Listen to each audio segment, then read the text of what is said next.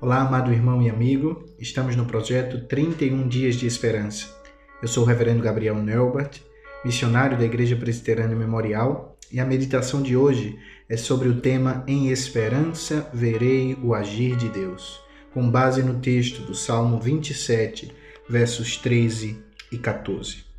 Assim escreveu Davi: Eu creio que verei a bondade do Senhor na terra dos viventes. Espera pelo Senhor tem bom ânimo e fortifica-se o teu coração. Espera, pois, pelo Senhor. Vivemos tempos difíceis, vivemos tempos de incertezas, tempos de inquietudes. No entanto, meus irmãos, devemos nutrir no nosso coração a esperança de que um dia veremos a bondade do Senhor encher toda a terra. De fato, como crentes, sabemos que esse dia glorioso nos espera no futuro podemos olhar além dos problemas, além das dificuldades, podemos olhar e nutrir pelo nosso futuro uma certeza de que desfrutaremos da bondade do Senhor por toda a eternidade. No entanto, continuamos vivendo esse tempo difícil. No entanto, continuamos enfrentando esse tempo de dificuldade. No entanto, o verso 14 nos diz que devemos esperar pelo Senhor e assim ter bom ânimo. A esperança do crente não está baseado nos fatos de que as coisas mudarão, não está baseado nos poderes é, terrenos, no, não está baseado nas coisas desse mundo, mas esperamos pelo Senhor. Colocamos a nossa esperança no Senhor.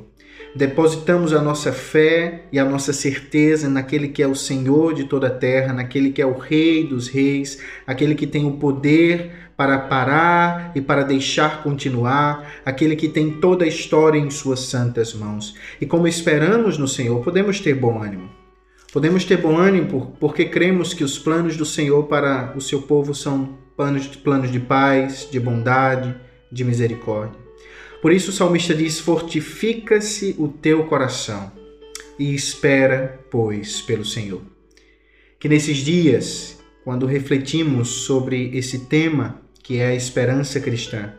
Que você possa fortificar o seu coração, que você possa firmar o seu coração, mas não na novidade que pode surgir no dia de amanhã, mas fortificar o seu coração no Deus que é o ontem, o hoje e o será eternamente.